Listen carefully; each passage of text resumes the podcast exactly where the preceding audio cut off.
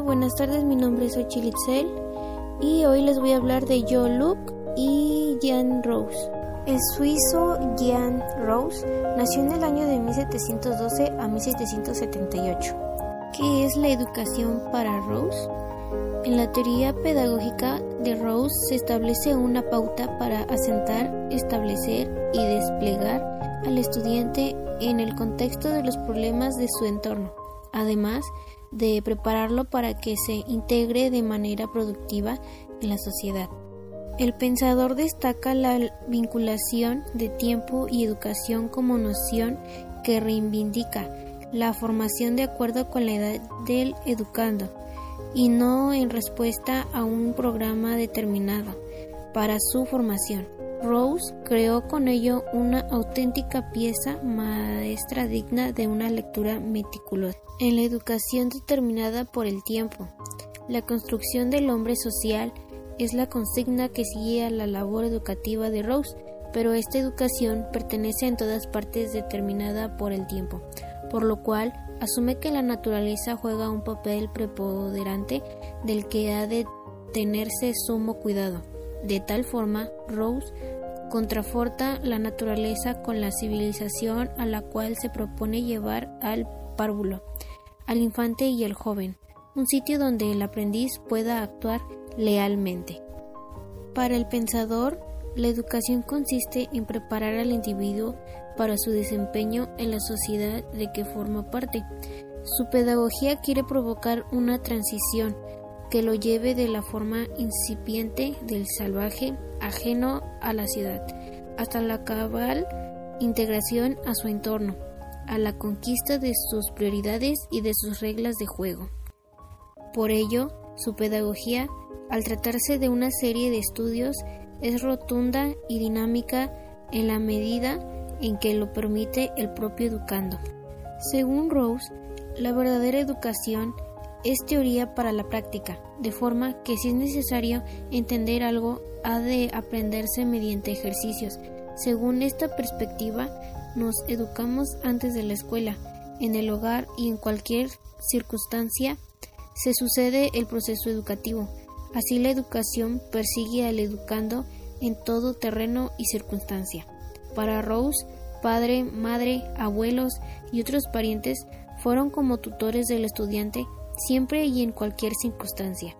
De tal suerte, los tutores realizan un papel relevante toda la vida de educando y al fin de capacitarlo paulativamente para un futuro esmerado y un desempeño responsable como miembro activo de la sociedad. Para este pensador, tal custodia debe cumplir tres premisas. La primera es que se ha de instar al desarrollo de su talento del educando. El segundo, debe ayudársele en cuanto haga falta. Y por último, esa ayuda de circunscribe a lo útil real, no a caprichos. Afirmamos que la formación únicamente es válida si alcanza la elaborada y sutil operación que supone aprender lo útil para incidir en la transformación de la sociedad. Esta formación tiene así un sentido que la compromete con la vocación. De tal forma, la educación es, ante todo, vocación para consumarse ulteriormente frente a los dilemas de la sociedad. Finalmente, ¿el aprendiz deja de serlo algún día? No para Rose. Según su entender, ha de continuar su educación hasta el último aliento. El intelecto del estudiante en realidad es relatado para alcanzar siempre el mayor bien posible en beneficio de la sociedad de la que forma parte. Ahora hablaremos del escocés John Locke, que nació en el año de 1632 a 1704.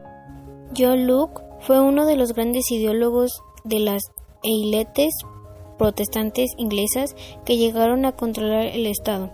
En consecuencia, su pensamiento ha ejercido una influencia decisiva sobre la constitución política del Reino Unido hasta la actualidad defendió la tolerancia religiosa hacia todas las sectas protestantes e incluso a las religiosas no cristianas.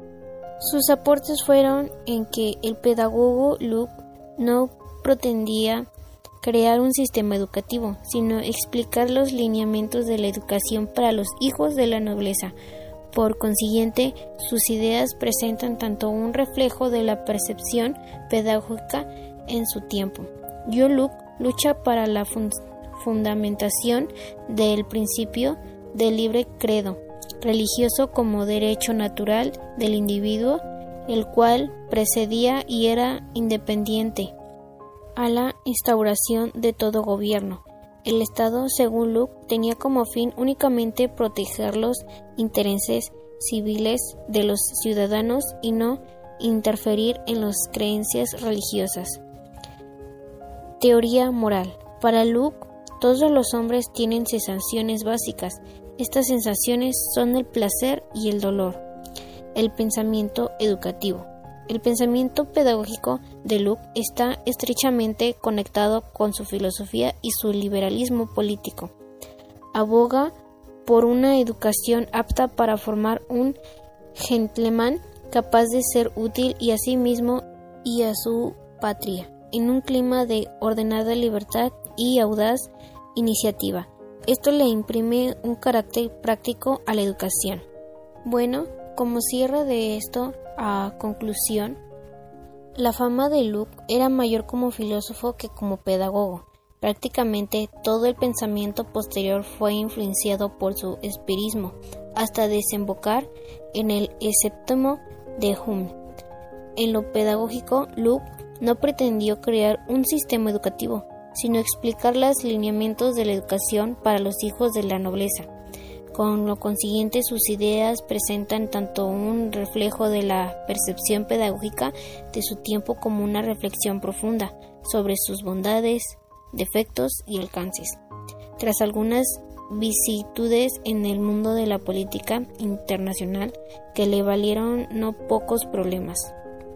Luke volcó la experiencia de su vida intelectual en dos obras cumbres, Ensayo sobre el entendimiento humano de 1690 y Pensamiento sobre Educación de 1692.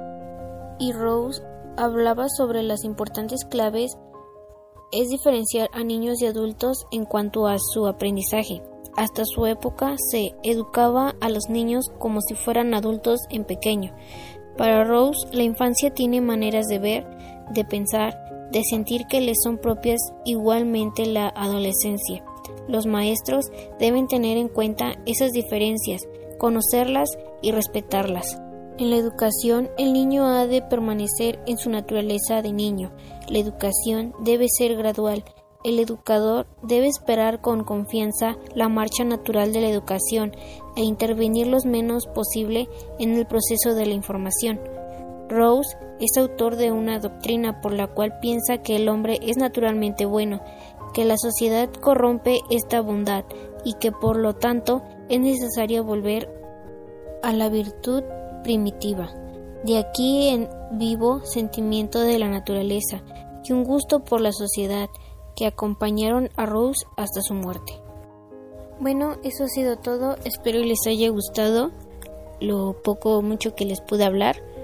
Espero vernos de nuevo. Hasta la próxima.